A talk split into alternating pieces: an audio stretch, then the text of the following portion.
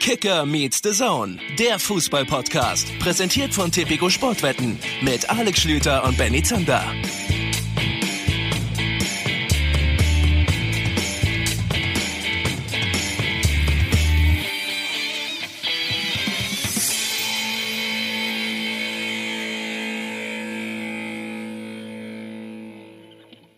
Und damit herzlich willkommen zurück hier bei KMDHD. Schön, dass ihr weiter mit dabei seid. Wir biegen ein auf die Zielgerade an diesem Deadline Day 2020. Es brodelt der Transfermarkt gewaltig und wir wollen jetzt direkt mal zu unserem Außenreporter nach München schalten. Alexander Schlüter hält für uns da die Stellung. Alexander, wie ist die Lage bei dir vor Ort? Es ist wunderbar.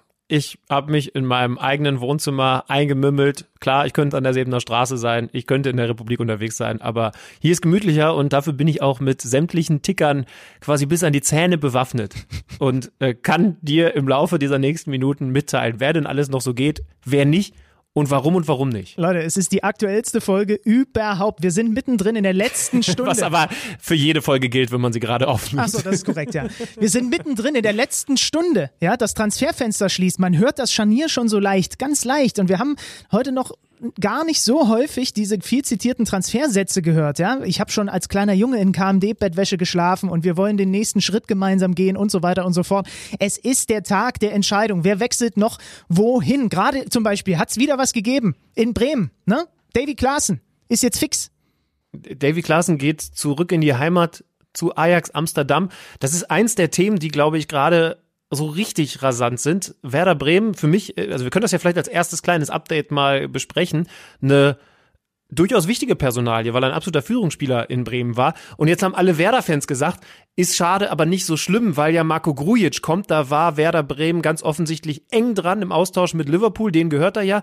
Und dann haben sie festgestellt, er kostet zu viel Geld, also ein Kauf ist keine Option. Und er kostet irgendwie so viel Gehalt, dass er nicht mal ausgeliehen werden kann. Das heißt also, jetzt ist der Grujic weg und jetzt haben die Bremer, Baumann und Co. also noch, wann nehmen wir jetzt hier auf? Wow, ja so 50, ja nicht mal, Minuten, um noch irgendwie einen Davy Klaassen-Ersatz zu holen. Ist brutal. Das ist, also, ja, ja. ja. Und also ich finde es auch gut, dass wir euch hier live mit rannehmen an das, was die Manager gerade so fühlen. Ich habe gerade, haben wir eventuell eigentlich einen leichten Denkfehler? Wenn jetzt einer am Donnerstag diese Folge hört, es ist ja Länderspielpause, wir sind kommende Woche nicht zu hören, dann weiß der ja schon, was jetzt passiert, ist aber bei uns beiden Schrumpfhirnen jetzt dabei, wie wir das live mitbekommen. Ist das so gut für die Hörer, wie wir gerade glauben, oder ist das nur cool, weil wir denken, dass es cool ist?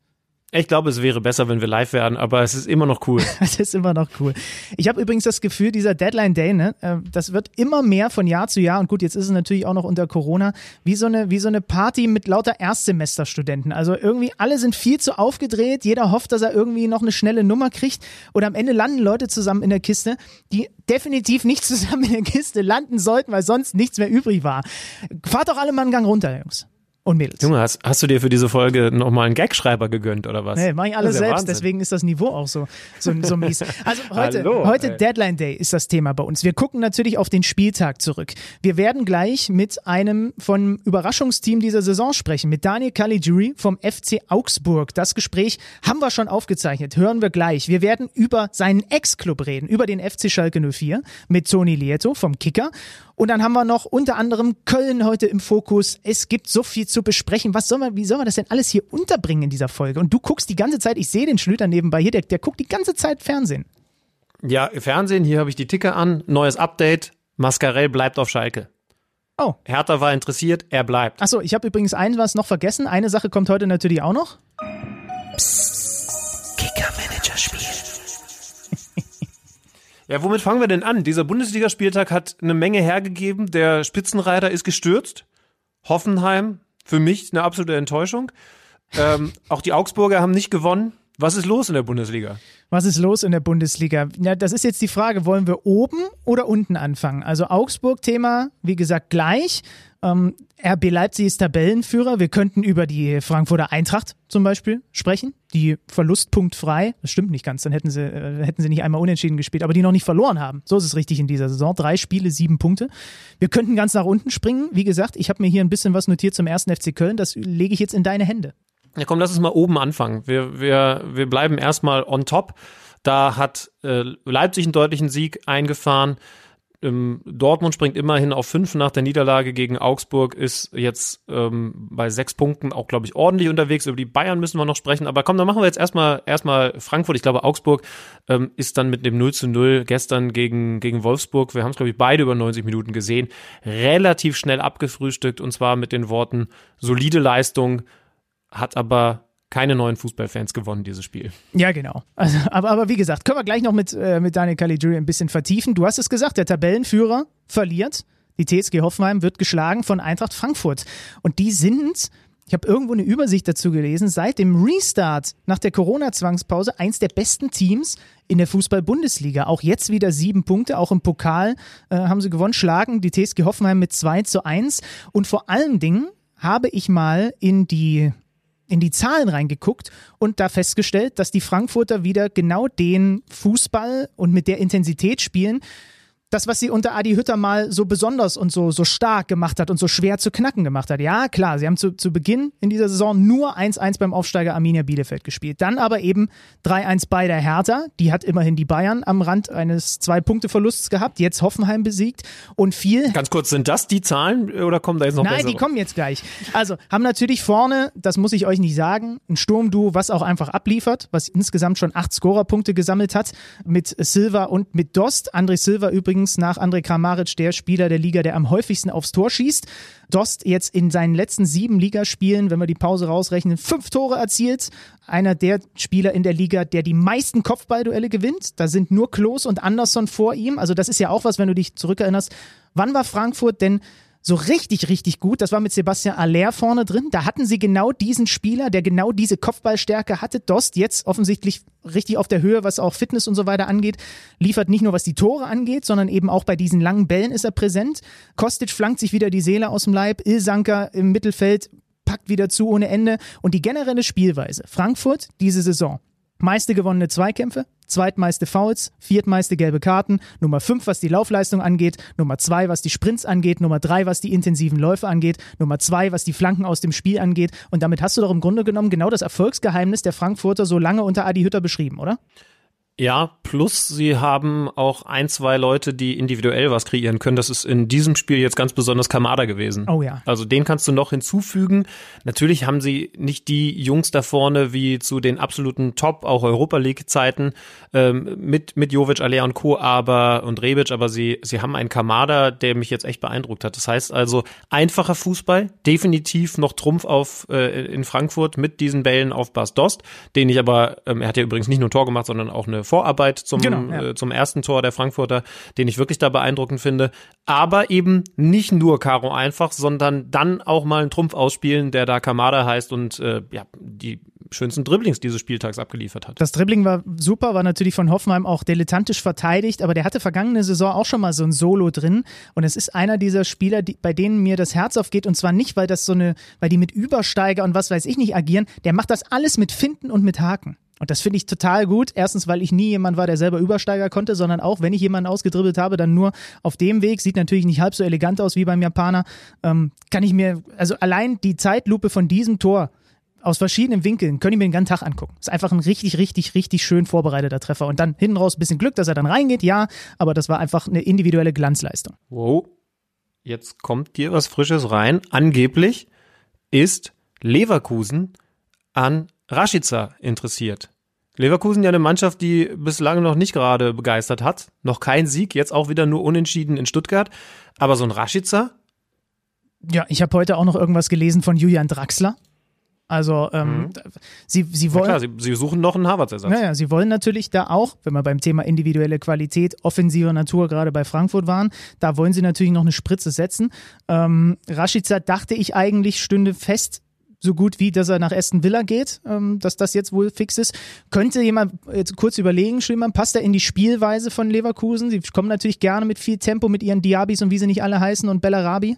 Ja, ich finde schon, dass es passt. Aston Villa soll übrigens nicht bereit sein, 20 Millionen Ablösesumme zu zahlen. Das und deswegen hat sich dieser Wechsel angeblich zerschlagen. Oh, es ist schon gut, mal so einen Job zu haben, ne?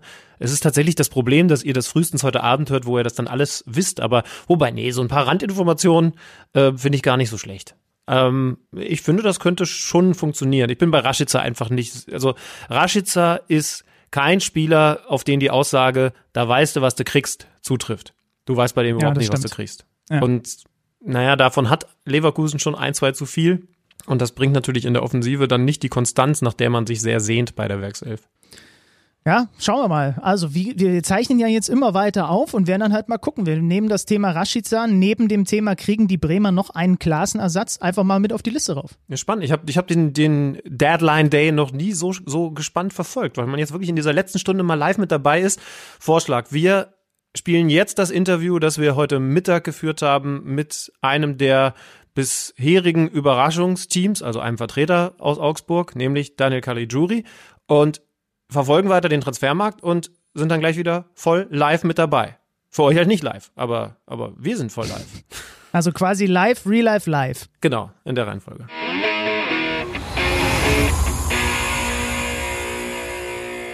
Und da haben wir ihn auch schon bei uns in der Leitung. Wir freuen uns auf einen der Neuzugänge vom bisherigen Überraschungsteam dieser Bundesliga-Saison. Ich glaube, das kann man mal mit Fug und Recht so behaupten. Daniel Caligiuri vom FC Augsburg ist uns zugeschaltet. Einen wunderschönen guten Tag. Guten Tag zusammen, hallo. Es macht wahrscheinlich auch, oder es fällt ein bisschen leichter für solche Interviews zuzusagen, wenn es läuft, oder? Mit der Mannschaft würde ich jetzt mal sagen. Drei Spiele, sieben Punkte, nur ein Gegentor. Ich gucke auf die Tabelle und sehe euch auf Platz zwei hinter RB Leipzig. Ich kann mir vorstellen, man hat ja als Spieler bestimmt ein Bauchgefühl, wenn man aus einer Saisonvorbereitung rausgeht. Wie könnte der Saisonstart verlaufen? Wie ist die Mannschaft drauf? War das Gefühl bei dir, sei mal ehrlich, auch nur ansatzweise so gut, wie es dann jetzt an den ersten drei Spieltagen gekommen ist? Ja, das Gefühl in der Vorbereitung bei mir, dem Team gegenüber, war sehr, sehr, sehr gut, muss ich sagen. Klar hatten wir ein äh, schweres Auftaktprogramm und hätte das einer vor der Saison gedacht, dass wir nach den ersten drei Spieltagen sieben Punkte hätten, dann äh, hätte, glaube ich, jeder unterschrieben. Aber ich denke, ein Stück weit haben wir uns die Punkte auch verdient. Wie ist denn das bei dir? Ähm, ich meine, wir alle wissen, du kamst vom FC Schalke 04 nach einer schwierigen Saison. Äh, jetzt bist du beim FCA hat sich dein Spiel beziehungsweise dein Anforderungsprofil, was auch den Trainer angeht, verändert? Musst du ein paar Dinge anders machen als noch zu Schalker Zeiten? Also ich denke, die Mentalität äh, ist gleich geblieben. Die bleibt auch für immer gleich bei mir, wie sie ist. Klar gibt's äh, vom Trainer vielleicht äh, andere taktischen Anweisungen. Jeder hat seinen eigenen Plan im Kopf und äh, deswegen versuchen wir das dann äh, so umzusetzen, wie es der Trainer möchte. Und äh, ich denke, das habe ich jetzt auch in der Vorbereitung und in den ersten Spielen ganz gut gemacht. Mentalität, sehr gutes Stichwort. Benny und ich haben uns natürlich gestern dann nochmal ausführlich angeschaut, was da gegen Wolfsburg gelaufen ist. Und da ist mhm. dann Laufen wiederum ein gutes Stichwort. Hast du es auf dem Schirm, dass du im Moment die zweitmeisten Sprints in der gesamten Bundesliga absolviert hast? Da gibt's nur einen Gladbacher, nämlich Jonas Hofmann, der noch ein bisschen mehr gesprintet ist als du. Spricht ja durchaus auch für deine Fitness. Ja, das äh, spricht auch für mich, aber auch wie es für das komplette Team. Also wie du gesagt hast, ähm, laufen wir als Team auch sehr, sehr viel, auch sehr intensiv. Und als Außenspieler, Außenflügelspieler hast du immer viele Sprints, die du im Spiel machen musst. Ich habe es heute auch schon gesehen, äh, dass ich um die 40 Sprints gestern hatte. Aber wichtig ist, dass wir was Zählbares mitnehmen können. Bist du ein Typ, der sich das dann nochmal genau anschaut? Also so 40 Sprints hast du auf dem Schirm. Wie gesagt, insgesamt sind es gerade die zweitmeisten überhaupt an den ersten drei Spieltagen. Mhm. Ist das eine Sache, die dich schon auch interessiert? Ja, also es kommt immer darauf an im Spiel auch, äh, was für Sprint du machst. Also klar, schau immer am Tag nach dem Spiel mal drüber, ähm, wie deine ganzen Werte sind. Jeder Spieler ist da anders und äh, jeder hat andere Interessen auch nach dem Spiel. Aber ich bin so einer, der schaut mal gern drüber. Vor allem, wenn man dann auch einen Punkt oder drei Punkte mitgenommen hat, dann äh, schaut man da sich das gern an. Also selbst wenn ich in der Kreisliga solche Zahlen gehabt hätte, hätte ich es mir lieber nicht angeguckt, weil dann hättest du wahrscheinlich die Null hinter der Vier streichen müssen bei den Sprints. Ähm, also 40 ist natürlich schon mal, das ist schon mal ein Wort auf jeden Fall. Und tatsächlich also in diesen drei Spielen bislang 103 Sprints, liebe Hörer. Ihr könnt ja jetzt mal vergleichen damit, wie viele Sprints ihr so in den letzten drei Wochen gemacht habt. Kannst, kannst, du, kannst du uns mal noch einen Eindruck davon geben, auch aus der Mannschaft heraus, Warum seid ihr denn gerade so gut? Du hast schon gesagt, ihr kommt viel über Tugenden wie Laufbereitschaft, wie Intensität. Mhm. Was, was zeichnet das Augsburger Spiel dann auch mit dem Ball aus? Ja, wie du schon sagst auch, ähm, wir sind auf dem Platz ein Team zusammen. Wenn, wenn ein anderer Fehler macht, dann bügelt der andere gleich wieder aus. Bei jedem weiß man, bei jedem einzelnen Spieler ist auch zu 100 Prozent alles versucht, äh, sich reinzuhauen. Und äh, ja, mit dem Ball versuchen wir auch schnell nach vorne zu spielen und, und äh, die Möglichkeiten zu sehen, um vorne zuzuschlagen. Klar, das ein oder andere Missverständnis gibt es noch auf dem Platz. Da müssen wir noch in unserem eigenen Ballbesitz ein bisschen ruhiger agieren. Aber ich denke, mit der Zeit findet man sich auch als Team und dann wird es auch besser. Gute Besserung an dieser Stelle übrigens an deinen Cheftrainer, der ja am Wochenende nicht an der Seitenlinie sein konnte. Mhm. Wie, wie komisch ist es eigentlich, wenn der, für dich ist er jetzt noch nicht so der gewohnte Boss, aber natürlich in den Wochen ist er schon immer mehr geworden, wenn der dann nicht an der Seitenlinie ist während so eines Spiels? Ja, ist natürlich äh, erstmal sehr, sehr schade, dass er nicht dabei sein konnte oder dass er jetzt Behandlung ist. Nichtsdestotrotz ähm, ändert sich bei mir auf dem Platz nichts, da ich da zu 100 Prozent versuche, meine Leistung zu bringen auf dem Platz und äh, bin da voll fokussiert auf mich. Und ich denke, das Trainerteam hat es äh, sehr, sehr gut gemeistert am Wochenende. Ich denke auch, die waren im ständigen Austausch. Und deswegen für mich als Spieler auf dem Platz ändert sich äh, da nichts. Voll fokussiert, vielleicht ein gutes Stichwort. Du bist nach dreieinhalb Jahren Schalke zum FCA gekommen und wir kennen mittlerweile das Initiationsritual bei neuen Mannschaften, dass man einen Song zum Besten geben muss. Ich weiß nicht, ob das in Augsburg auch so gehalten wird. Kannst du mal bestätigen oder sagen, was stattdessen das Ritual ist? Und wenn du singen musstest, was hast du denn gesungen? Ja, ich habe versucht, das äh, lange rauszuzögern, aber da kam ich nicht drum herum. Und äh, da hatten wir einen Mannschaftsabend, da mussten dann die Neuzugänge singen. Und ich habe ein Duett mit dem Thomas Kubek gehabt, Bella Ciao von äh, Casa de Papel, mhm. das Lied. Und äh, das haben wir dann zusammen super gemeistert. Gab Applaus, ja?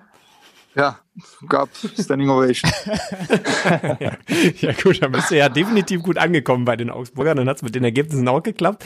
Wie, wie ist denn das eigentlich, wenn, wenn man so neu in so ein Team kommt? Also du hast ja ein paar Vereinswechsel hinter dir. Du bist jetzt nicht der, der Spieler wie, wie andere, der so alle halbe Jahr das Team wechselt, aber, aber du mhm. bist irgendwann nach Wolfsburg gekommen, als deine Freiburger Zeit vorbei war. Du bist nach Schalke gekommen, jetzt also das. Ist man trotzdem immer noch nervös, wenn man zum ersten Mal auf die neuen Kollegen trifft? Hat man mittlerweile sogar ein paar Routinen, wie man sich so ein bisschen annähert? Äh, Gibt es da Dinge, die du auch über diese Karriere so ein bisschen als Erfahrung bekommen hast? Also ich, ich denke, ich bin jetzt auch schon lange dabei. Ähm, damals mein erster Wechsel von Freiburg nach Wolfsburg, da war ich äh, sehr nervös, muss ich sagen. Ähm, da kommt man natürlich zum Club, äh, wo vom Namen her größer ist als der SC Freiburg. Jetzt inzwischen äh, war es so, dass ich äh, nicht mehr nervös bin. Klar, man, man hält sich am Anfang so ein bisschen zurück, man möchte die Spieler auch äh, näher kennenlernen, man sucht Gespräche. Man kennt sich auch natürlich aus der Bundesliga, nicht persönlich, aber auf dem Platz hat man sich schon so ein bisschen unterhalten oder nach dem Spiel. Jetzt habe ich schon letztes Mal auch betont, ähm, dass ich mich fühle, als ob ich schon ein paar Jahre hier spiele, dass die Mannschaft mich super aufgenommen hat und äh, Jetzt müssen wir uns noch auf dem Platz noch besser kennenlernen und dann äh, sehe ich da einen guten Schritt in die richtige Richtung. Na, du hast ja auch ähm, längerfristig unterschrieben für drei Jahre beim FCA. Wenn der Vertrag endet, wärst du 35 Jahre alt. Wie wichtig war dir denn einfach diese Planungssicherheit jetzt? Man hat ja immer so den Eindruck, wenn Profis so die 30 knacken, dann ähm, ist es für sie besonders wichtig, dass man eben auch ein paar Jährchen mehr in so einem Vertrag dran hat und keine kurzfristigen Dinge unterschreibt. Mhm. Ja, das sagt man. Ähm, klar, für mich war es wichtig, dass ich nicht ein Jahr unterschreibe, da, da weiß man nie, was passiert, aber ich denke, dass ich noch viele Jahre vor mir habe, viele gute Jahre. Ähm, ich bin auf einem guten Fitnesszustand und äh, fühle mich noch lang nicht so alt. Ich bin ja auch damals äh, ein paar Jährchen älter gewesen, wie heutzutage der Fall ist und wurde mit 20,5, 21 Profi. Und deswegen sage ich immer, dann haue ich die Jahre nach oben drauf. ja, äh, gut, gute Rechnung. Und ich meine, also wir haben es ja gerade vorgelesen, ne? deine Fitnesswerte, deine Laufwerte, die sprechen ja definitiv dafür. Ähm, wenn du dann so Gespräche mit den Augsburgern gehabt hast, wie konkret kann eigentlich ein Management dir schon sagen, was da auf dich zukommt? Also da waren ja dann sicherlich auch noch ein paar Transfers zu Augsburg, aber auch Abgänge, zum Beispiel Max in der Pipeline. Mhm. Rücken die damit raus, weil du musst ja auch für dich selber so eine gewisse Planungssicherheit haben. Du willst ja auch als Spieler wissen, in was für ein Team werde ich denn da eigentlich kommen, wenn ich diesen wichtigen Schritt in meiner Karriere mache.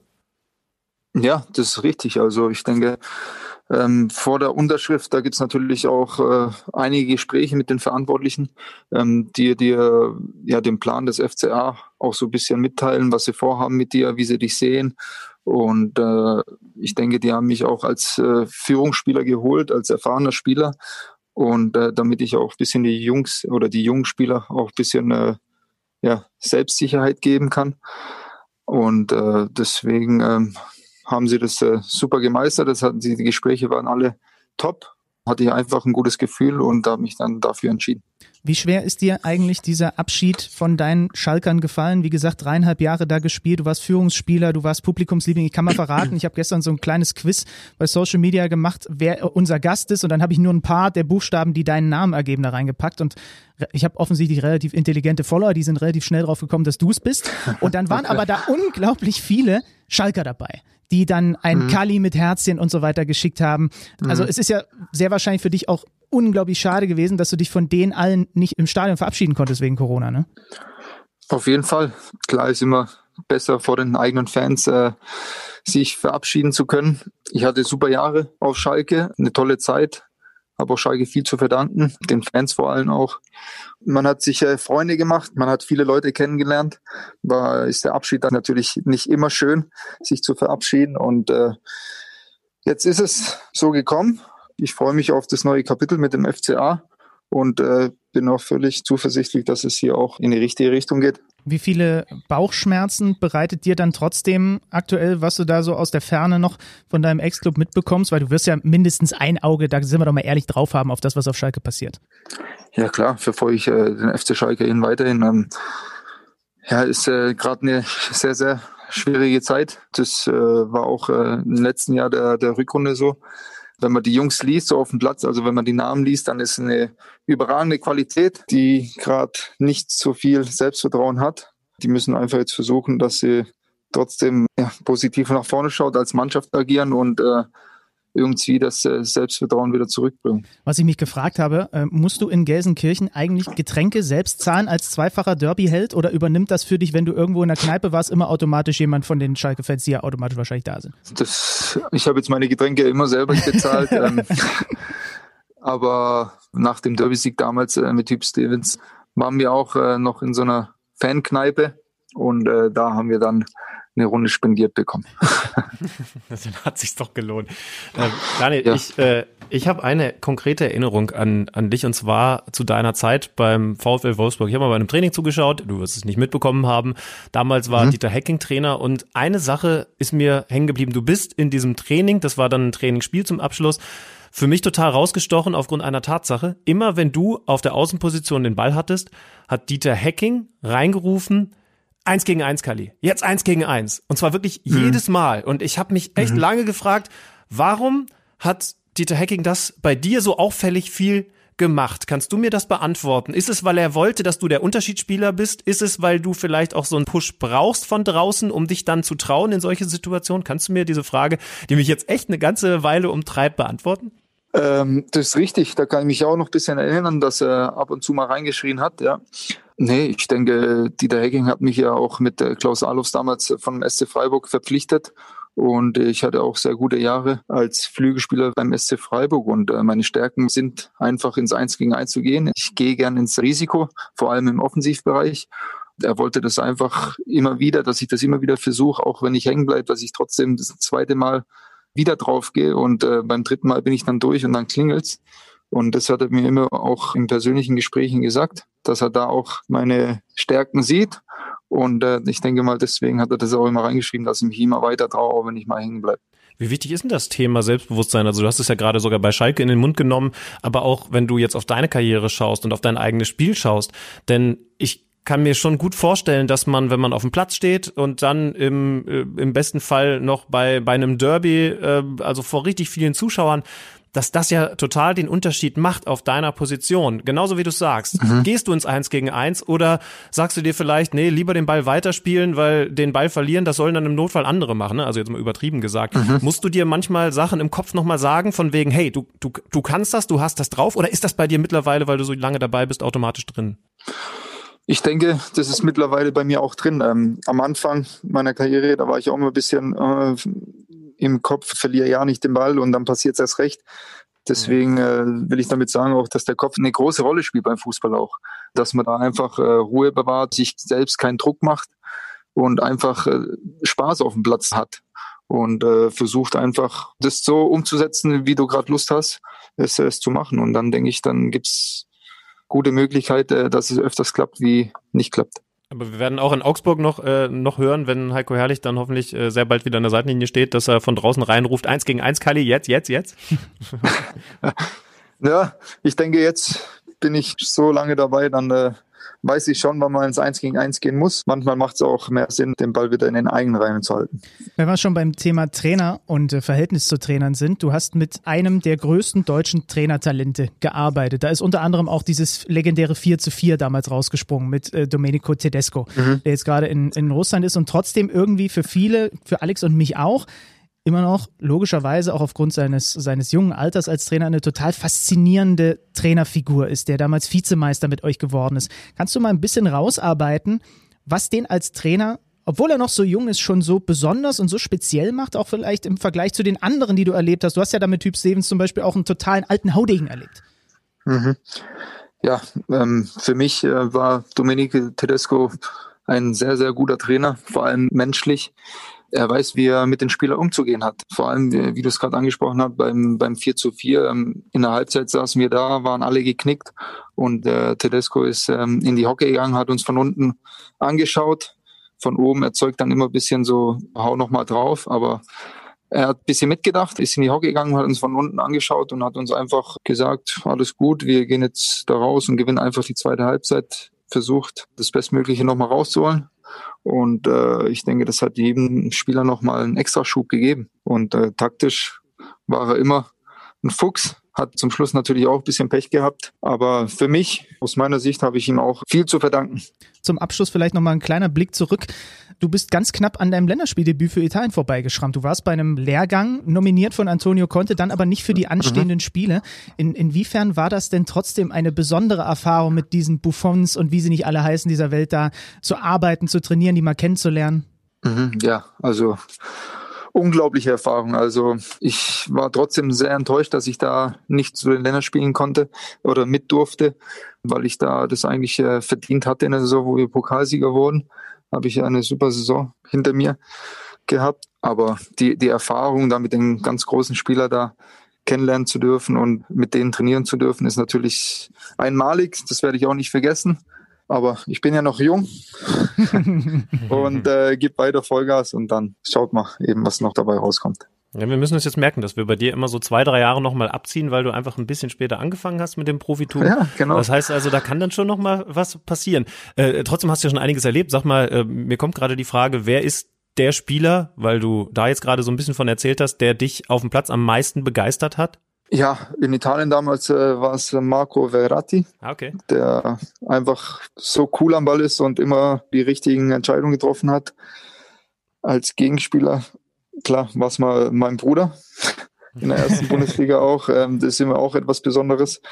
Ja, und äh, Cristiano Ronaldo und äh, Garrett Bale damals noch, ähm, wo er gespielt hat, waren für mich schon einige große Kaliber.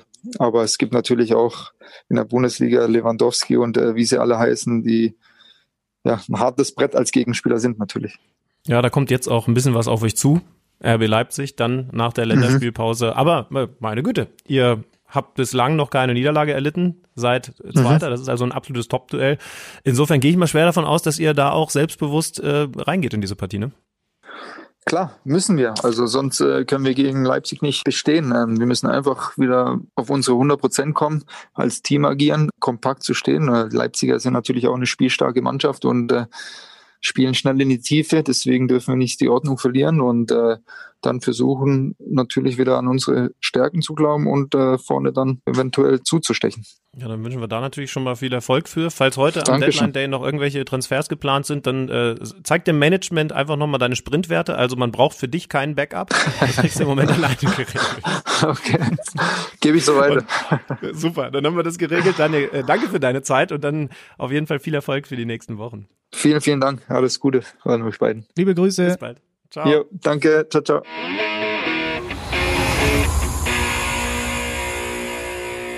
Was bist du für ein Typ Fußballer? Jemand, dem man von draußen reinrufen muss, trau dich? Oder eher einer, dem man sagen muss, Zander, geh auf gar keinen Fall ins Eins gegen Eins. Guck, dass da irgendwo einer rumläuft, der so ein Shirt anhat wie du und versucht, dem den Ball zuzuspielen. Entschuldigung mal, wie lange kennen wir uns denn jetzt? Wie viele Jahre? Deutlich ja. zu lang ist ja, meine Antwort. Viele, viele Jahre. Hast du den Eindruck gewonnen in diesen Jahren, dass ich ein Problem mit dem Thema Selbstbewusstsein habe? Naja, hinter dieser Fassade, die du hier jeden Montag aufbaust, schon. nee, nee, man muss mich eher bremsen. Spieler mussten mir sagen, ich soll jetzt mal die Klappe halten, ich soll auch mal abspielen und so weiter und so fort. Also ja, eher so in die Richtung. Ich krieg hier gerade eine Allmeldung rein. RB Leipzig leiht Justin Kluivert von der AS Rom aus. Das hatte sich gestern schon ein bisschen angedeutet, ist jetzt tatsächlich finalisiert. Eine zusätzliche dynamische Offensivkraft für die Leipziger. Ja, Laien und durchaus auch weiterhin Trades. Das ist, glaube ich, das, worauf wir am stolzesten sind in der Geschichte von KMD. Das sind die beiden Sachen, die, die auffällig viel durchgezogen werden in diesem Transferfenster. Ähm, aber aus Bremen gibt es noch nichts zu vermelden, oder? Nee, nee, viel Zeit haben sie nicht mehr, aber äh, irgendwas muss da noch kommen. Also du kannst nicht Klassen abgeben und den nicht ah, zumindest. Ich, ich traue mich gar nichts auszusprechen, aber stell dir mal vor, das geht jetzt irgendwie schief, weil sie da bei Grujic eigentlich eine ganz andere Erwartung hatten und den schon sicher eingetütet hatten. Und jetzt geben sie den Klassen ab, weil es da vielleicht irgendwie auch ein keine Ahnung, ein Handyproblem gegeben hat und der eine wusste nicht, was der andere tut. Von wegen, jetzt kannst du ihn verkaufen, wir holen den Grujic, aber dann kriegen sie mit, den Grujic kriegen wir ja gar nicht. Und dann gehen die am Ende aus dieser Transferphase raus und haben einen ganz wichtigen Führungsspieler abgegeben und zu spät gecheckt, dass sie keinen Ersatz bekommen. Das, äh, ich traue mich das noch gar nicht zu Ende zu denken. Aber wir bleiben natürlich für euch dran. Ist ja klar. Ja. Ähm, wir sprechen so lange, ein paar Minuten sind noch Transferfenster. Wir sprechen so lange über das, was am Wochenende da war. Was haben wir denn, wollen wir über Köln sprechen? Das ist, glaube ich, ein ja, Sorgenkind, ja, ja, das man so noch gar nicht auf dem Schirm hat. Wir haben über Schalke zu sprechen, das machen wir übrigens gleich auch noch mit Toni Lieto. Ähm, wir, wir haben über Mainz gesprochen vergangene Woche, war auch bitter nötig, habt ihr mitbekommen. Die Kölner, der dritte Verein, der noch bei null Punkten steht. Ja, und der erste FC Köln, also da, ich habe ja, falls du dich erinnerst, in unserer ersten Folge nach der kleinen Sommerpause, als wir da in Freiburg waren und so ein bisschen orakelt haben, georakelt sagt man ja, ähm, wie die Saison denn so verlaufen könnte, würde, wie auch immer, habe ich ja gesagt, oh, es könnte sein, dass Horst Held der Erste ist, der seinem Trainer das Vertrauen aussprechen muss. Dann kamen die Schalker und Mainzer plötzlich vorgeprescht, aber es bleibt dabei, Köln ganz miese Rückrunde gespielt. Die letzten neun Spiele der Vorsaison ohne Sieg, fünf Pleiten, vier Remis, nie zu null, 24 Gegentore. Man beendete die Vorsaison mit einem 1 zu 6 gegen Bremen. So, und was passiert dann? Ich habe mir einfach nur mal angeguckt, was ist denn bei den Kölnern eigentlich gelaufen? Man hat Cordoba abgegeben, dafür Sebastian Andersson geholt. Ist das eine qualitative Verbesserung, deiner Meinung nach? Nee, aber da müssen wir auch aufs Finanzielle schauen. Ja, äh, nur mal, wir bleiben jetzt mal rein, nur qualitativ, was den Kader angeht. Also, Cordoba nee, abgegeben. Ist eine, leichte, ist eine leichte Verschlechterung. Anderson geholt. Man hätte unglaublich gerne Marc Uth, den wollen die Schalke aber nicht hergeben. Dafür hat man André Duda geholt. Leichte Verschlechterung, oder? Vom Gefühl her? Ja, ich, ich mag Duda eigentlich gerne, aber er hat jetzt in den letzten Monaten auch nicht mehr gezeigt, was ich am Anfang zu seiner Hertha-Zeit bei ihm toll gefunden hat. So, und jetzt erinnere dich nochmal an das, was ich gerade gesagt habe. Sie beenden die Vorsaison mit einem 1 zu 6 gegen Bremen und kassieren in den letzten neun Spielen 24 Gegentore. Und dann gucke ich drauf und sie haben keine signifikante Verstärkung im Defensivbereich sich geholt. Leistner weg, Jannis Horn haben sie nach Laie Hannover zurückgeholt, der ist jetzt Stamm-Linksverteidiger. Dann haben sie den Sörensen nach der Laie in der Schweiz bei den Young Boys zurückgeholt, der hat jetzt gegen Gladbach in der Dreierkette verteidigt. Also wenn ich das alles zusammennehme, musst du mir die Frage beantworten, Wieso sollte es bei Köln eigentlich besser laufen als in den letzten neun Spielen vor der Sommerpause? Mm, naja, ein Argument, was man vielleicht bringen könnte, wo man zumindest darüber diskutieren könnte, wäre, dass da auch einige Young Guns sind, die ja so ein bisschen das positive Licht gewesen sind in der vergangenen Saison, die sich naturgemäß jetzt weiterentwickeln. Also, das müssen sie aber dann eben auch zwingend tun. Ja, aber wenn du, ne, wenn du dir dieses, dieses Spiel gegen Gladbach, dieses 1 zu 3 anguckst, sie liegen an einer Viertelstunde 0-2 hinten und haben es ihrem Hüter zu verdanken, dass es nicht deutlicher ist. Sind gedanklich, wenn du das alles so gesehen hast, immer mindestens einen Schritt zu langsam. Symbolhaft kannst du dieses Foul von Ezibue gegen Tyram komplett ohne Not, was zum Elfmeter führt, ranziehen. Also, das sind schon alles so Sachen, die mich jetzt nicht so wahnsinnig optimistisch stimmen, was den FC angeht. Und ich bleibe dabei, auch wenn ich ein Freund von langfristigen Trainerverpflichtungen bin und wenn ein sportlich Verantwortlicher ähm, überzeugt ist, dann ist das auch in Ordnung, den Vertrag zu verlängern. In dem Fall bin ich immer noch überrascht. Das ist so ein bisschen wie, ich habe vor unserer Sendung, habe ich vorhin Kumpir gegessen. Weißt du, was das ist? Das ist so eine heiße Kartoffel, die gefüllt ist. Klar. Ja? So, wenn ich jetzt Horst Held bin und der Kumpir ist der erste FC Köln ich bin richtig gespannt, die, und die Kartoffel, pass mal auf jetzt, und die Kartoffel ist Markus Gister. Und du bist, wie ich vorhin von der Kartoffel, so ist äh, Horst Held von Markus Gister überzeugt. Dann geht es ja um die Zutaten. Wenn ich jetzt das erste Mal da gewesen wäre und mir hätte das nicht geschmeckt, ja. dann hätte ich eher. Ist Horst Held die Gabel oder ist er derjenige, der es isst? Ne? Er, ist der, er ist der Ladenbetreiber. Okay. So, wenn mir jetzt vorhin, ich habe da zum ersten Mal ein Kumpir gegessen, wenn mir das nicht geschmeckt hätte, hätte, hätte es jetzt zwei Möglichkeiten für mich gegeben. Entweder ich sage, okay, offensichtlich mag ich doch gar keine Kartoffeln und Kumpirs und gehe dann nie wieder hin, oder ich nehme beim nächsten Mal eine mit anderen Zutaten. Mhm. Die anderen Zutaten hat er aber, und da sind wir beim Personal, eben nicht so dahin gepackt. So. Verstehst du die Analogie? Ist jetzt nicht meine cleverste Analogie, aber ja, ich habe ich hab, hab enorm Hunger bekommen, aber ich, äh, nein, ich glaube, ich weiß schon, was, was du meinst. Ich musste dich nur bei einer Sache so minimal korrigieren. Die Zutat Timo Horn, die hat am Wochenende auch eher ein bisschen faulig geschmeckt. Also du hast jetzt gesagt, sie konnten froh sein, dass der noch einiges pariert hat. Der ist im Moment ein absoluter Wackler. Der hat wieder einen Fehler drin gehabt. Ich finde sogar, dass er beim ersten Gegentor zumindest ein bisschen ja, okay, war, war auf gar keinen Fall ein Fehler, war ein verdeckter Schuss, aber beim zweiten Gegentor muss man ihm definitiv eine, eine mit ich würde sogar sagen, Hauptschuld zuschreiben. Und das ist ja jetzt auch nicht das erste Mal gewesen. Das haben wir am vergangenen Spieltag auch erlebt. Das heißt also, jetzt kommt dazu, dass der Kader, bin ich ja voll bei dir, von der ganzen Qualität her Probleme hat, auch noch, dass eine der absoluten Stützen und vor allen Dingen bei Timo Horn ja ganz wichtig, eine absolute Identifikationsfigur auf einmal wackelt. Und also, das ist ja was, damit kannst du eigentlich nicht rechnen. Du hast auf der Position wahrscheinlich sogar die allergrößte Qualität, weil ein Ron Robert Zieler auf der Ersatzbank sitzt, also ein ehemaliger mhm. Nationaltorhüter. Mhm. Aber jetzt gibt es tatsächlich Kölner, die schon sagen, vielleicht muss man den Horn rausnehmen. Soweit würde ich jetzt nicht gehen, weil das eben auch ganz viele Auswirkungen hätte.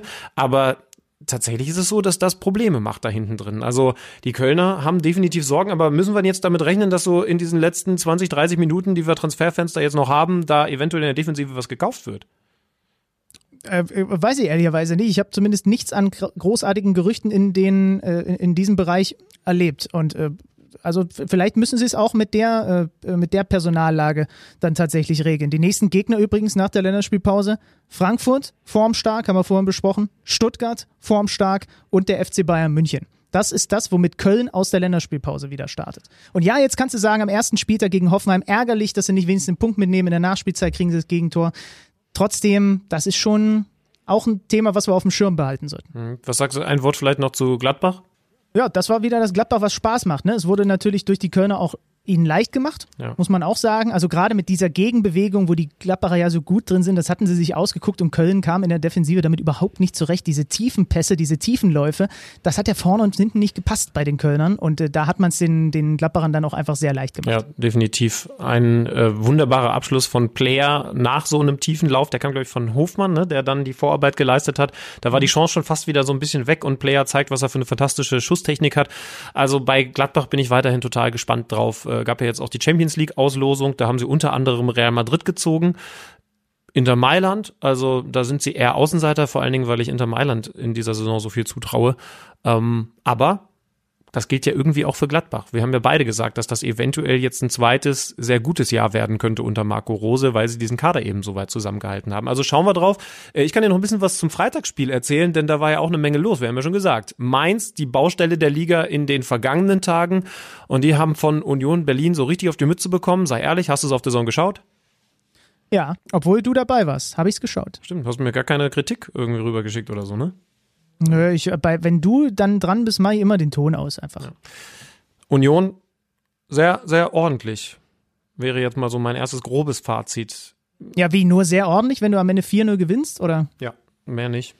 Weil, also lag quasi ja. für dich auch ganz klar an der, an der Mainzer Schwäche, ne? Ja. Was hast du generell für einen Eindruck? Ich habe es ja dann äh, halt auch nur zu Hause in, in etwas lässiger Pose auf dem Sofa gesehen. Diese Unioner mit, äh, mit Kruse vorne drin mit der Spielweise, also es gab so einige Situationen, wo ich mir dachte, da hätten sie in der vergangenen Saison hundertprozentig lang geschlagen auf Anderson. Hm. Diesmal haben sie es dann spielerisch gemacht. Ich finde schon, dass man das so ein bisschen erkennen kann. Ne? Ja, mal abwarten, was mit Poyanpalo passiert, der ja jetzt zum ersten Mal reingekommen ist und 35 Sekunden später dann auch getroffen hat. War allerdings ein bisschen glücklich, auch muss man ehrlich sagen.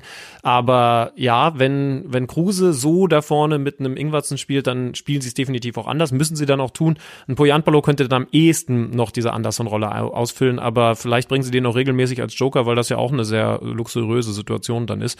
Aber sie sind variabel, ähm, sie sind da richtig gut aufgestellt. Also in der Offensive finde ich, ist Union jetzt mit zusätzlich auch noch Poyanpalo äh, wirklich ein absolutes Upgrade gelungen insgesamt. Und ja, bei Kruse, weiß nicht, hast du die Interviews noch gehört? Er hat ja sehr ehrlich zugegeben, fand ich schön, dass er äh, von der ganzen Spritzigkeit her noch nicht auf dem Level ist, wo er gerne wäre, denn er hatte, nachdem er in der ersten Halbzeit getroffen hat, auch direkt noch ein zweites machen können im ersten Durchgang. Ist da nicht ganz an Ball gekommen. Oder ehrlich gesagt, da bin ich einfach noch zu langsam gewesen. Aber da muss ich noch hinkommen. Das heißt also, auch wenn er jetzt zahlenmäßig gut aufgelegt hat, auch wenn er mit Union deutlichen Sieg gefeiert hat, das war jetzt noch nicht der dominante Kruse, war ja sein Startelfdebüt den wir kennen aus Werder-Zeiten.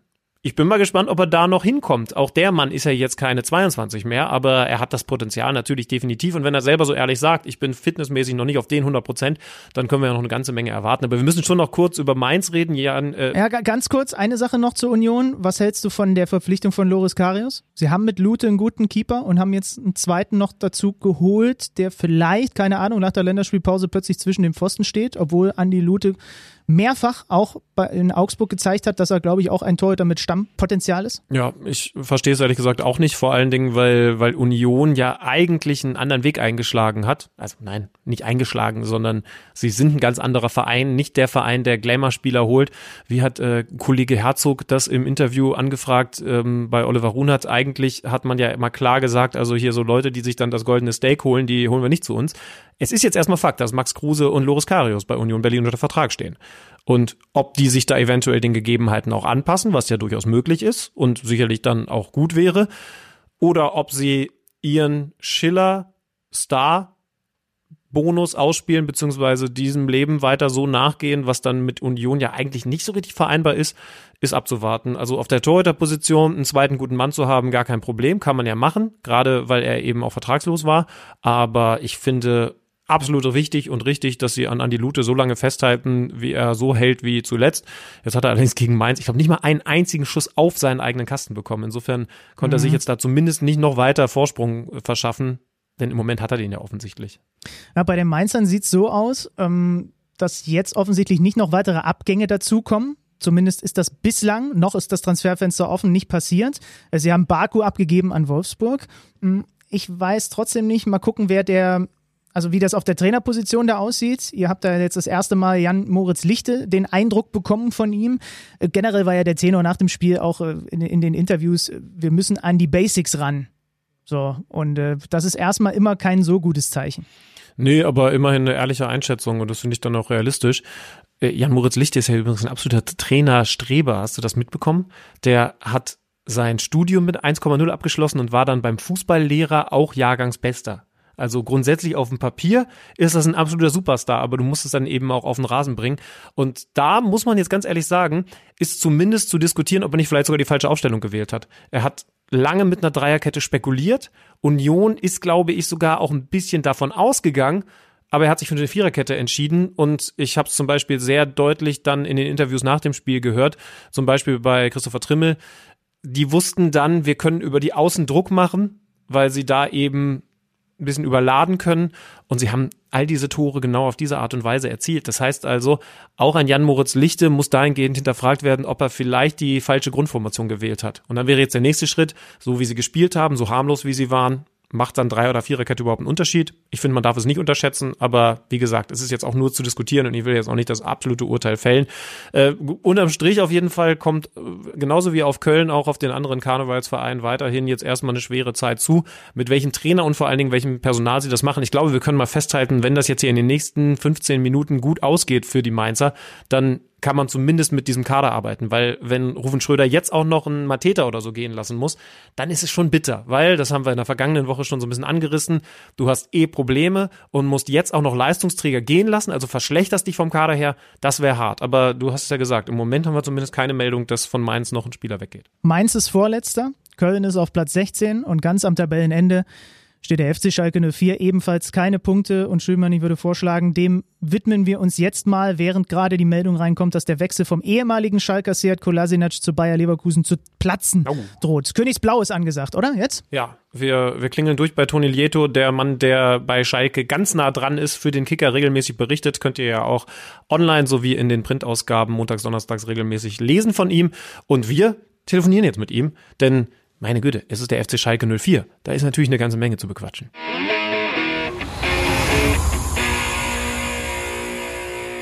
An allen Bundesliga-Standorten ist eine Menge los in diesen Stunden und wenn es eh überall brennt, dann brennt es auf Schalke am meisten. Schön, dass wir jemanden haben, der uns da direkt mal von der Quelle oder vom Brandherd berichten kann. Toni, schön, dass du da bist. Ja, hallo, grüße euch.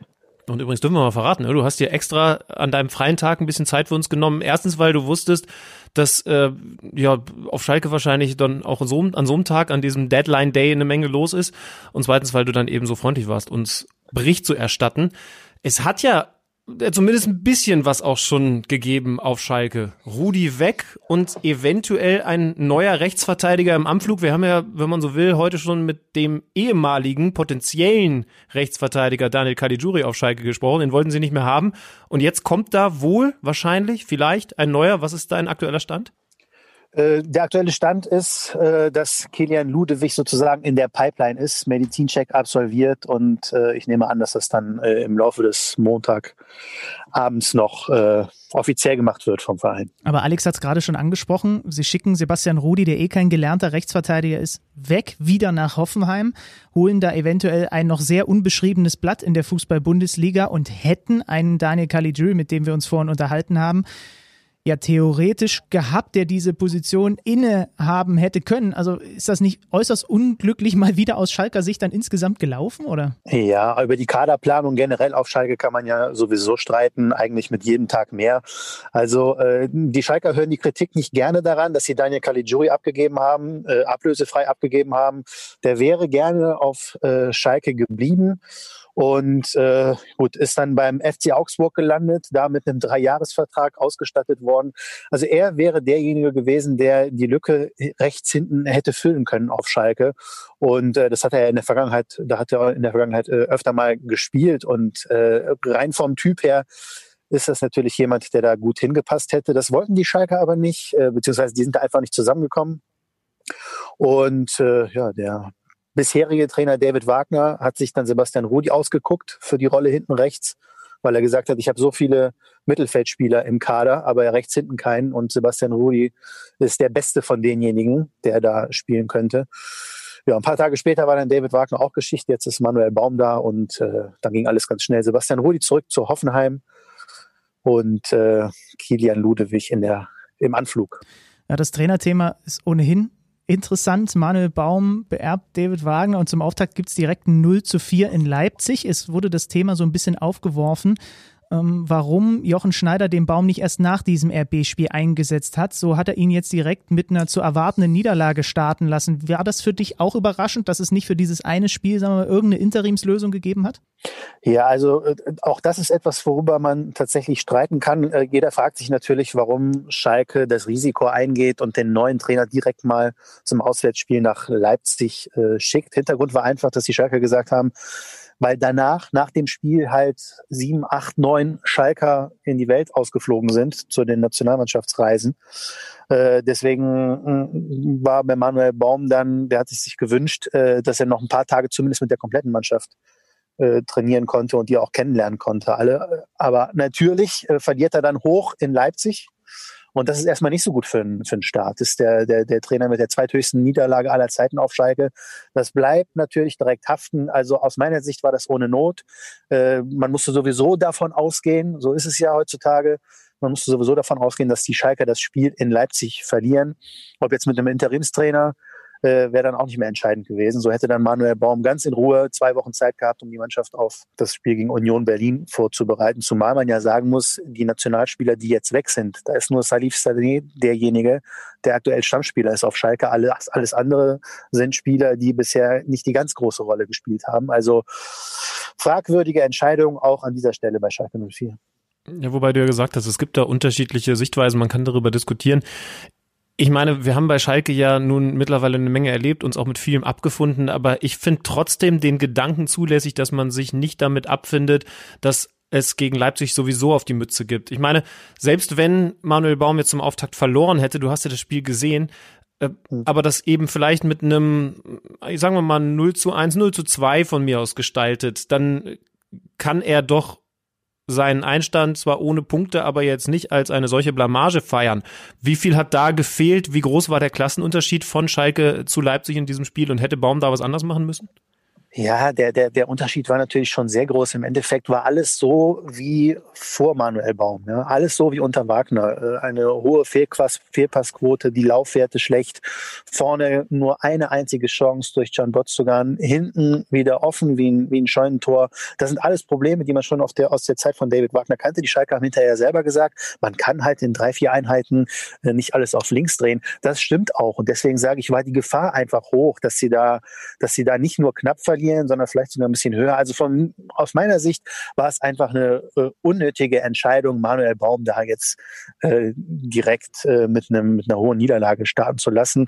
Wäre wär nicht nötig gewesen. Ne? Was hast du generell für einen Eindruck vom neuen Coach? Es gab ja direkt die Diskussion, kein großer Name wie Rangnick oder wer auch immer, ähm, ob, ob der dafür der Richtige ist. Er hat, finde ich, durchaus selbstbewusst auf diese Fragen reagiert, hat gesagt, mhm. äh, ja, schön und gut, lass mich mal machen, ich weiß schon, wovon ich rede und was ich hier mache. Ähm, wie hast du ihn generell bislang erlebt? Ja, also Manuel Baum tatsächlich ist nicht der ganz große Name, den man sich so gewünscht hat auf Schalke. Natürlich haben viele geträumt von Ralf Rangnick.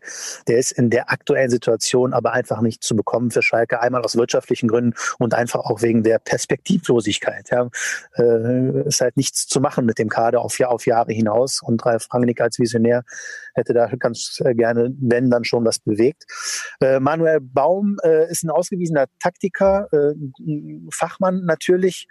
Ähm, mir hat sehr gut gefallen in den ersten ein, zwei Pressekonferenzen, die er gegeben hat, dass er, äh, er wirkte locker, er, er wirkte selbstironisch, das hat mir sehr gut gefallen. Er sagte auf die Frage, ist der Baum, oder er, er, hat, hat sich selbst die Frage gestellt, ist der Baum zu klein für das Ganze, äh, lass mich mal machen, ich weiß schon, was ich tue. Das fand ich äh, ganz erfrischend, das kam auch gar nicht arrogant rüber, das fand ich gut. Und äh, natürlich hat der Verein einen kleinen Coup gelandet mit der Verpflichtung von Naldo. Man kann nicht direkt Co-Trainer zu ihm sagen, denn dafür hat er überhaupt gar keine keine Qualifikation. Er ist eher so eine Art Kabinenflüsterer. Aber natürlich hat das äh, viele im Umfeld, viele der großen, viele in der großen äh, Schalker Fangemeinde besänftigt, wenn Manuel Baum kommt und dann Naldo, der Publikumsliebling, einfach auch ihm an die Seite gestellt wird. Ähm, auf der anderen Seite hat man auch gesehen, es ist schon, es sagt schon viel aus, wenn ein neuer Trainer auf Schalke vorgestellt wird und der eigentliche Star ist der Co-Trainer. Ja, das ist auch was Neues für Schalke 04. Aber ja, vielleicht irgendwie wirklich ein cleverer Schachzug von Jochen Schneider. Wie sicher ist denn der eigentlich selber im Sattel in seinem Amt? Also wenn ein Ralf Rangnick jetzt sagt, na, mit so einem Trainerwechsel ist da auf Schalke nicht alles getan, da gibt's tiefer sitzende Probleme, dann geht das ja auch in die Richtung. Ist der Schneider komplett sicher? Schneider ist komplett sicher. Die Schalker schätzen ihn auch für seine ruhige, besonnene Art. Er ist nicht der Typ, der den Lautsprecher macht und nach draußen geht. Ähm, das ist natürlich einerseits schade, weil normalerweise ein Verein wie FC Schalke braucht so jemanden. Aber das Sympathische bei Jochen Schneider ist, dass er das auch ganz klar so kommuniziert. Er verstellt sich da nicht. Er ist da, wie er ist. Das ist auch äh, völlig in Ordnung. Und natürlich wissen alle Schalker auch, dass Jochen Schneider gerade noch dabei ist, die äh, Millionen Scherben aus den vergangenen Jahren oder vorherigen Jahren da immer noch zusammenzukehren. Andererseits muss man sagen, das ist jetzt schon die dritte Transferphase, die äh, unter Jochen Schneider läuft, Jochen Schneider und Michael Reschke. Also so ganz aus der Verantwortung kann man die da nicht nehmen, denn der Kader trägt schon, schon zu großen Zügen so mit die Handschrift äh, von, von den aktuell handelnden Personen. Das darf man auch nicht vergessen. So, und jetzt halten wir mal die Nase ein bisschen in den Wind. Wo geht's denn hin? Also wie groß ist denn die Gefahr, die Schalke-Fans ja auch immer wieder heraufbeschwören und befürchten, dass das auf Jahre hinweg maximal nur noch Mittelmaß in der Bundesliga sein wird, vielleicht sogar eher mit, den, mit der Tendenz nach unten. Du hast ja so ein absolutes Negativbeispiel mit dem HSV gehabt, was immer mhm. weiter nach unten geklettert ist und jetzt plötzlich in der zweiten Liga ist. Wie groß ist denn die Gefahr, dass das Schalke, du kennst dich da besser aus mit den Zahlen und so weiter, ähnlich passiert? Der Unterschied beim HSV und äh, bei Schalke ist, dass, äh, so habe ich es zumindest immer wahrgenommen, dass die Hamburger eigentlich bis zuletzt nicht wahrhaben wollten, dass sie eher ein Abstiegskandidat sind. Äh, vielleicht so in den letzten Monaten dann doch irgendwann, als sie nicht anders konnten. Aber die Schalke haben das relativ früh erkannt und auch so kommuniziert am 1. Juli in der großen Pressekonferenz. Das war schon mal eigentlich ein, ein großer Sprung nach vorne aus deren Sicht, mhm. dass sie das, das äh, Bewusstsein schnell entwickelt ha äh, haben und äh, auch eigentlich gegen jeden ankämpfen der sagt, die Ansprüche müssen irgendwie immer noch Europacup sein. Also da haben die eine, eine gesunde Selbstwahrnehmung. Das ist schon mal der erste Schritt zur Besserung. Und äh, auf der anderen Seite, weil du gefragt hast, wo geht's denn hin?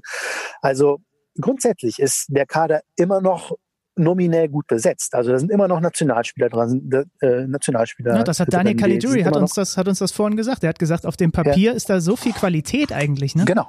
So ist es, absolut. Nur das Problem auf Schalke, und das ist jetzt schon seit, seit mehreren Jahren so, man kriegt da einfach keine Mannschaft zusammen. Da steht der eine nicht für den anderen ein. Da ist, da geht jeder nur für sich. Ja. Gibt da, gibt da mehrere Beispiele, die man nennen könnte. Und das ist einfach die große Schwierigkeit.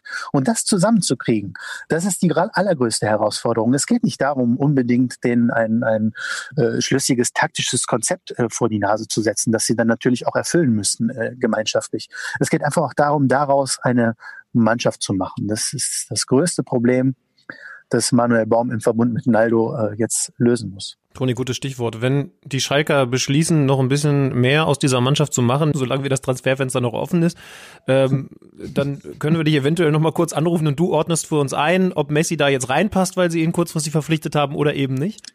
Ja, bei dem wäre ich vorsichtig. Der ist natürlich jetzt auch als Stinkschiefe bekannter in Barcelona. ist, ne? kein, also. ist kein Teamplayer. ist ja, kein Teamplayer, da wird der Schneider die Finger von lassen. ja, ja, ja.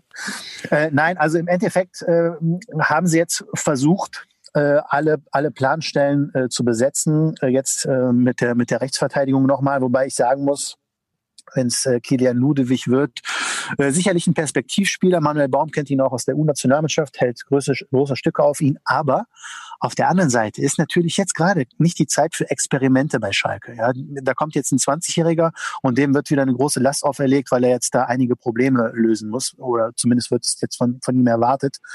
Ich weiß nicht, äh, ob da einfach ein gestandener Rechtsverteidiger sinnvoller gewesen wäre. Ich weiß, es ist im Moment kein Geld dafür da. Äh, aber da schließt sich wieder der Kreis zum Eingang unseres Gesprächs. Warum hat man nicht einfach Daniel Caligiuri behalten? Und, und, und vorne die, die Lücke im Mittelsturm haben sie ja auch gelöst, doppelt. Äh, einmal mit Vedat Ibisevic. Charmante Lösung, tut Schalke nicht weh, der kriegt äh, wenig Gehalt, dass er dann auch noch spendet. Dazu Paciencia, der hat jetzt auch nicht die Welt gekostet. Äh, insgesamt aus Schalker Sicht natürlich schon, weil das ist, muss man immer alles relativieren heutzutage. Dafür haben sie Guido Burgstaller jetzt abgegeben nach St. Pauli. Also Insgesamt äh, muss man sagen, muss das ganze Gefüge jetzt unbedingt zusammenwachsen, lieber heute als morgen. Absolut. Ja, warum nicht den Caligiuri behalten? Irgendwie ist klar, dass man auf Schalke auch in so einem Gespräch nicht alle Fragen ganz lupenrein beantworten kann. Trotzdem danke, dass du uns ein paar Einblicke gegeben hast, Toni. Sehr gerne. Werbung. Welcher Bundesligist stemmt am Ende der Saison die Meisterschale in die Luft? Wer kämpft um den Klassenerhalt? Auf tipico.de kannst du deinen Tipp abgeben. Einfach auf unsere Seite gehen und auf deinen Favoriten setzen. Wenn du schon mal bei Tipico auf Sportwetten getippt hast, kennst du dich ja bestens aus. Für alle Neuansteiger ist noch eines wichtig zu wissen. Tipico Sportwetten verdoppelt deine erste Einzahlung. Registriere dich noch heute und sichere dir so den Willkommensbonus bis zu 100 Euro. Du erhältst den Bonus sofort nach deiner ersten Einzahlung. 18 plus. Glücksspiel kann süchtig machen. Hilfe unter www.spieleambulanz.de. So, Leute, jetzt nochmal anschauen, hier nochmal dabei sein, nochmal frei sein. Wir gehen rein in die letzten zwei Minuten 13. Das Transferfenster es schließt. Ich fände es übrigens großartig, wenn Vereine, die, so wie Mainz jetzt zum Beispiel, die so zittern, dass man den Kader zusammenhalten kann, wirklich wie bei Silvesterveranstaltungen den mit dem Countdown runterzählen und dann so, so Raketen starten. So, ja, wir haben keinen mehr abgegeben. Fände ich super. Wir sind in ja, den letzten während, Während so in Bremen dann, weiß ich, die Raketen oben abgeschossen werden, weil sie sagen, ihr Schweine, wir haben keinen mehr von euch gekriegt. Also wir sind in den letzten zwei Minuten, Schwimmann. Wenn jetzt hier nie noch ein Wunder passiert, dann kriegen die Bremer keinen Klassenersatz. Aber kann, ich muss, ich muss jetzt hier gucken, wo ist, wo ist der Kicker, Live-Ticker? Also ist, ist aber ja auch möglich, dass solche Sachen dann erst ein paar Minuten danach verkündet werden, oder? Wichtig ist, dass das Fax ankommt. Ja, aber Moment, dann, dann geht ja unser ganzes Sendekonzept hier nicht auf, wenn die das noch später machen dürfen. Das haben die jetzt bekannt zu geben. Wir wollen Feierabend machen. Soll ich nochmal eine, eine WhatsApp durchschicken? Schick ähm, noch mal eine WhatsApp wir, durch. Wir sind gerade noch live am Real Life aufzeichnen. Juve-Talent Ahmada kommt zum VfB. Ja. Ähm, mit dem hattest du dich, glaube ich, länger beschäftigt. Mit dem VfB Stuttgart? Nee, mit dem Juve-Talent? Ja, muss ich noch machen. Ja. mit beiden nicht. Ähm, Stuttgart hat übrigens einen super spannenden jungen Stürmer mit diesem Kalajdzic da vorne drin. Oh ja, also oh, mein lieber Hast du, hast du jetzt auch an diesem Spieltag festgestellt, ne? Also ich. Na, ich dachte schon am letzten Spieltag, was ist los mit dem? Was ist los mit dem? Finde ich aber tatsächlich auch von der, von der ganzen Statur her, weil er, ich, ich glaube, ich mag solche Leute, weil sie einfach von der Körperlichkeit her so sind wie ich, nur viel besser. Der war ja letzte Saison, glaube ich, verletzt und deswegen kein so ein Riesenfaktor beim Aufstieg der Stuttgarter. Aber mhm. der hinterlässt mal eine schöne Duftmarke, wie wir Sportreporter so sagen. Also es sind jetzt noch 30 Sekunden, dann ist offiziell 18 Uhr und dann ist das Transferfenster zu. Alex Schlüter hat die Hände zum Gebet vor den vorm Gesicht. Die Bayern haben die Probleme nicht mehr, ne? Nee, Bayern hat quasi schon das Fenster zugemacht. Aber es muss noch was passieren in Bremen. Oh, stell dir mal vor, wie das jetzt gerade ist. Schicken die gerade noch das Fax los? Telefonieren die gerade noch mit wem? Nee, das bringt ja nichts. Du musst ja irgendwie eine fixe Unterschrift haben. Der Ludewig-Transfer ist übrigens jetzt finalisiert den mhm. wir gerade noch mit Toni Lieto besprochen haben. Also der Rechtsverteidiger ist safe auf jeden Fall. Ähm, ja, es sind, jetzt ist es, es ist durch. Es ist Schluss. Aus Ende. Oh mein, Transferfenster äh, geschlossen. Mein Stream geht offensichtlich ein bisschen hinterher. Ja, Aber hast du eine Push-Nachricht bekommen, Transferfenster geschlossen oder es, was? Ja, ja, da, da hat einmal der, der Boden vibriert hier in Leipzig. Ja gut, also wir nehmen ja noch ein paar Minuten auf, vielleicht gibt es ja nachträglich noch irgendwas aus Bremen zu vermelden, dass sie jetzt hektisch noch sehr Saliovic reaktiviert haben, wobei das können sie auch, äh, können sie auch so noch machen. Was Reanimieren müssen sie noch nicht. Aber was ist eigentlich, was ist denn mit den Bayern? Also, nach dem Rocker von Espanyol haben sie nicht nur Douglas Costa zurückgeholt, über den äh, Uli Hoeneß mal gesagt hat, dass es ein Söldner ist, der sie charakterlich nicht weitergebracht hat damals. Douglas Costa, du erinnerst dich, richtig gute erste Saison, bei den Bremer, äh, bei den Bayern, dann in der zweiten ein bisschen ausbaufähig. Und dann haben sie noch Erik Maxim Choupo-Moting verpflichtet als Backup für Robert Lewandowski. Also der Berater von Erik Maxim Choupo-Moting, der muss eigentlich äh, seit Wochen, Monaten und Jahren den, den Award bekommen für den Mitarbeiter des Jahres. Der bringt den erst bei PSG unter nach Stoke und jetzt bei den Bayern. Nee, äh, du bist auf einem völlig falschen Trichter. Wir sollten in diesem Moment eine Schweigeminute für den Berater von Erik Maxim Choupo-Moting einlegen. Wieso?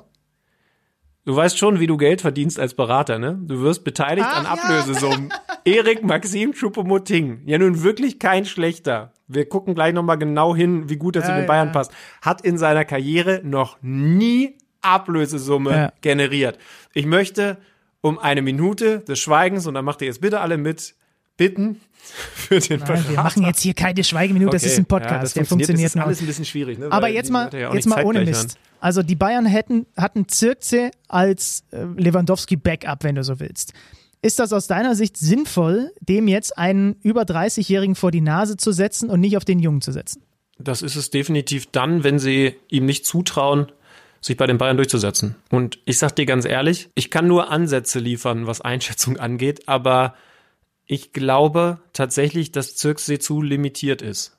Und da spulen wir jetzt mal ein paar Monate zurück, als er reingekommen ist bei den Bayern in den Profikader und direkt mal geknipst hat, wie er wollte. Da war auch sehr viel Zufall dabei, sehr viel Glück dabei. Das, was ich zuletzt von ihm gesehen habe, das war nicht so gut, wie man das eventuell von jemandem erwartet, der in seinen ersten drei Bundesliga-Minuten zwölf Tore macht. Also die Bayern sind ja dran. Die Bayern machen sowas ja nicht einfach nur, weil sie Lust haben, Erik Maxim Choupo-Motings Berater wieder ein bisschen zu ärgern. Also ich glaube, es ist ein klares Zeichen, dass sie Zirksee, und das werden sie natürlich offen, offen nie so kommunizieren, aber nicht diesen Karriereweg zutrauen, den er bräuchte, um da den Backup von Lewandowski und vielleicht sogar irgendwann die Ablöse von Lewandowski anzutreten. Es stand ja eigentlich auch noch eine Laie im Raum, aber die hat sich offensichtlich nicht ergeben. Also äh, angeblich unter anderem war Feyenoord und so dran, ihn vielleicht in die Niederlande auf Leihbasis zu holen. Unterm Strich mit diesem Bayern-Kader. Auch da können wir ja eine Bestandsaufnahme jetzt machen. Äh, kein Thiago mehr, kein Perisic mehr, kein Coutinho mehr. Dafür haben sie Rocker, Choupo-Moting, Douglas Costa jetzt verpflichtet. Haben sich die Bayern nicht unbedingt qualitativ total verbessert im Vergleich zum Vorjahr, ne? Mm, nee, haben sie nicht. Wahrscheinlich sind sie, weil Thiago fehlt, sogar ein bisschen schlechter geworden, aber das war doch auch ein bisschen abzusehen, oder? Und ich finde, wenn man dann jetzt schaut, was dann noch kam, man hat ja sehr deutlich gehört, dass Hansi Flick darauf gepocht hat, noch mehr Verstärkung zu bekommen. Ja, der wollte den Kumpier mit anderen Zutaten. Ja. Richtig. Dann können sie doch eigentlich sogar froh sein, was da jetzt rausgekommen ist. Oder?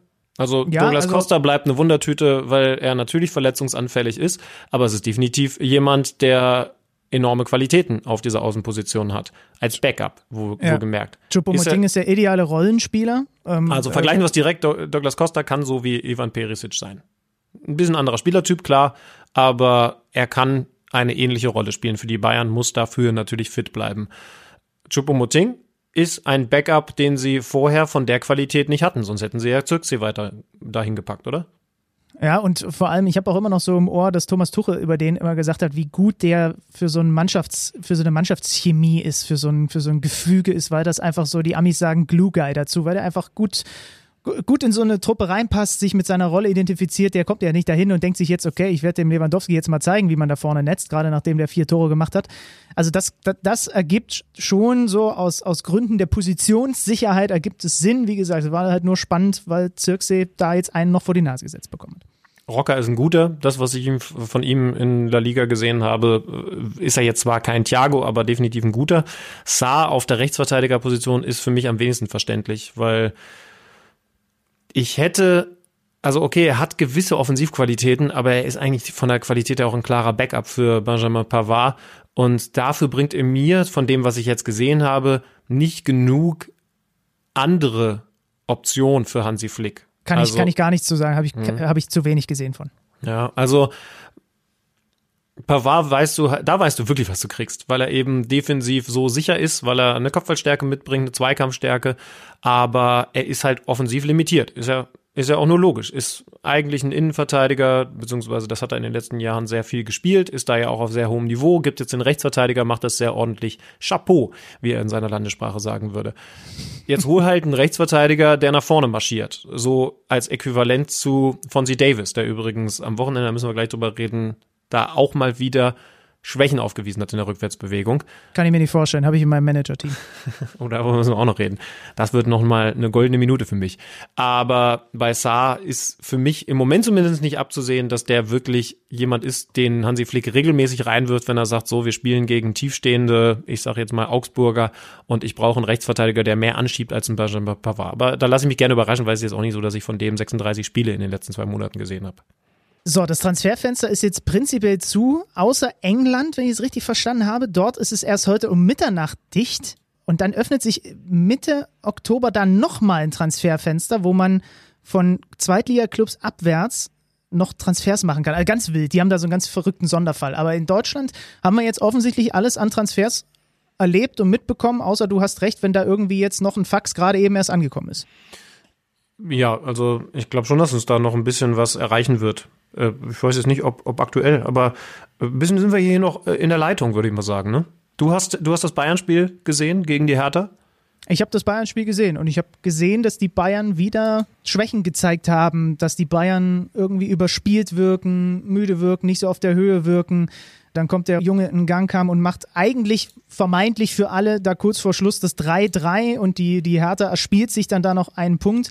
Aber gut, wenn du halt Robert Lewandowski hast, dann hast du halt Robert Lewandowski und äh, dann legt er halt auch noch mal ein viertes rauf. Elfmeterentscheidung natürlich, ja, denkbar ungünstig aus Hertha-Sicht. Also muss man ehrlich sein, aufgrund der zweiten Halbzeit, wie sie da überhaupt noch mal zurückgekommen sind, du, du liegst dann liegst da 0-2 hinten nach, was waren es, 51 Minuten. Ähm, und so spät, wie sie dann auch da durch den Gang kamen in der 88. Treffen, wäre ein Punkt verdient gewesen für die Hertha. Ähm, die haben es den Bayern schon ganz schön schwer gemacht, aber die haben halt einen Viererpacker aus Polen. Ist es physikalisch möglich, dass Robert Lewandowski einen Elfmeter verschießt? Glaub nicht. Ich halte es mittlerweile auch für sehr unwahrscheinlich. Hast du den letzten genau angeschaut? Also diesen Elfmetertreffer zum Siegtor 4 zu 3. Der hat also ich meine, dass er, dass er immer schaut, was der Keeper macht, das haben wir ja jetzt in den letzten Monaten schon beobachtet, dass er den Anlauf verzögert, alles schön und gut. Aber der hat jetzt diesen Elfmeter gegen Schwolo, der auch wieder gut gehalten hat, mit komplett Kopf oben geschossen und dann aber nicht locker irgendwie in die Ecke geschoben, sondern platziert, wie wir beide das mit komplettem starren Blick auf den Ball nicht hinkriegen würden, ja, ins ja. Eck. Also Schwolo hat gewartet, ist in die Ecke und er hat einfach nur geschaut, geschaut, geschaut und ihn dann sauber platziert, no look, weil er ja nur auf den Keeper geschossen hat, verwandelt. Und also sorry, weil er halt gesehen hat, okay, er bleibt lange stehen, er versucht mich jetzt hier so ein bisschen auszusitzen, wenn man so will, und dann äh, dann schließe ich ihn halt da unten rechts ab. Und wenn er die immer so kriegt, so trifft, dann ist das nicht zu parieren, weil entweder Schwolo bewegt sich und er schiebt ihn woanders hin, oder er bleibt so lange stehen wie jetzt und obwohl Schwolo da mit einer tollen Reaktion sogar noch in die Ecke springt, ist er halt dann einfach viel zu gut geschossen. Also ich weiß nicht, wenn er das immer so hinkriegt, wie da ein Elfmeter verschossen werden soll. Aber das ist nicht mein Problem, weil ich habe ihn im Manager. ja. Schwolo übrigens, ähm, ein Verteidiger, der potenziell vor ihm hätte verteidigen können, mit Karim Rekik, ist jetzt fix nach Sevilla gewechselt für vier Millionen. Auch da kam hier gerade über den Kicker die offizielle Bestätigung, dass das jetzt finalisiert ist. Ach komm, wenn wir Lewandowski gerade schon thematisiert haben, Schlübenmann, würde ich vorschlagen. Psst,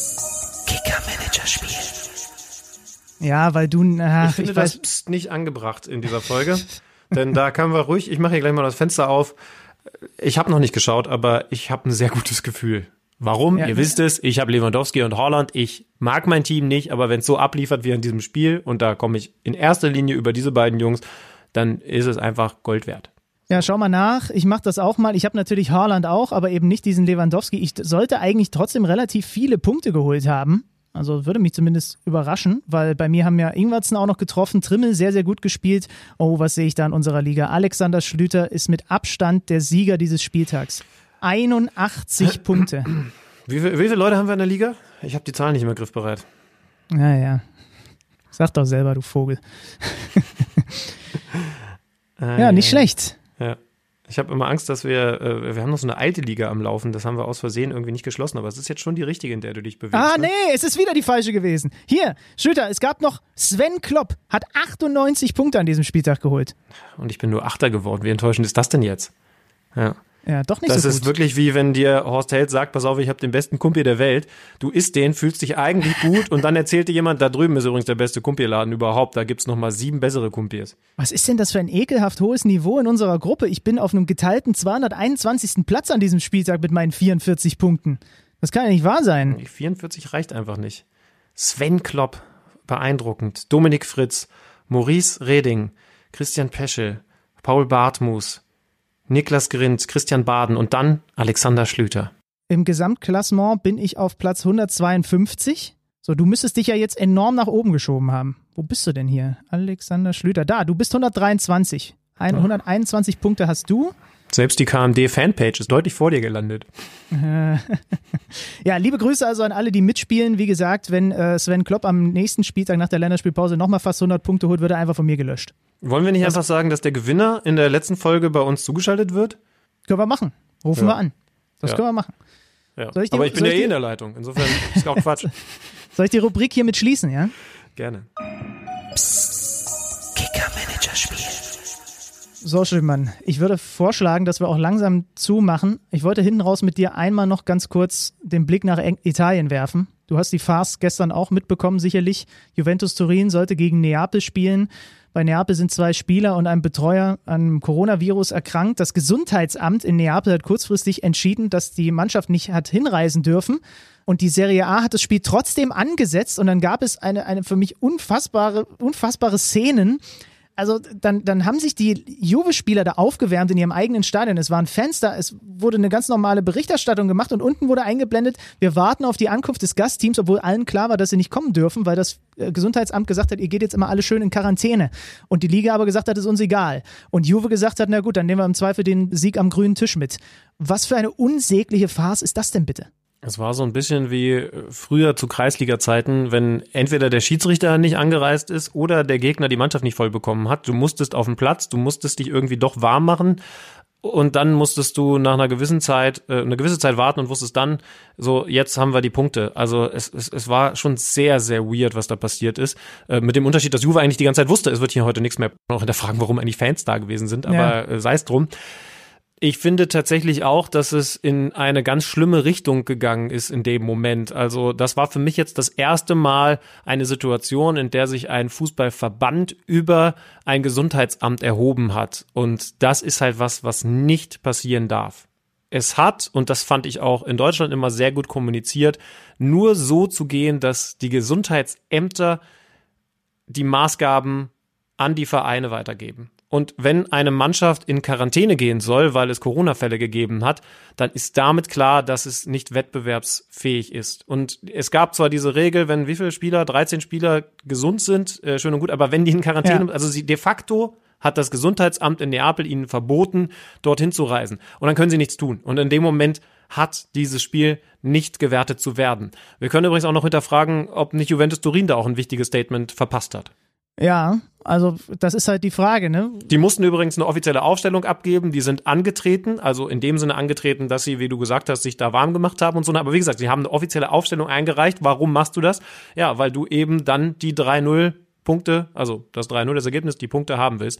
Also Mal gucken, was da jetzt im Anschluss kommt. Ja, der Präsident hat ja noch in Richtung Neapel irgendwie gepestet. Da sind die ja alle sehr schnell dabei. Die haben ja auch alle sehr starke Persönlichkeiten als Präsidenten. dass Neapel im Gegensatz zu Juve selbst irgendwie, die hatten ja auch vor kurzem wohl solche Fälle da nicht vielleicht nicht alles getan haben, was in ihrer Macht steht. Wie auch immer, keine Ahnung. Und am Süden Strich gegen Norden in Italien eh schwierig. Ne? Also ist ein, ist ein besonderes Verhältnis. Aber unterm Strich steht eben das fest, was du auch gesagt hast. Es kann nicht sein, dass ihr eine Liga über ein Gesundheitsamt hinwegsetzt. Das geht einfach nicht. Also das ist, das muss der Common Sense sein, damit damit man irgendwie diese Saisons durchbekommt. Ich kriege sowieso mit jeder Meldung, die ich jeden Tag sehe, Erzgebirge Aue das Spiel ausgefallen, weil in Quarantäne, äh, mussten wieder zurückreisen. Ich kriege sowieso immer mehr Bauchschmerzen, wenn ich an diese weitere Saison denke, weil sich die Sachen jetzt häufen, auch beim Basketball, wohin du auch guckst in Europa.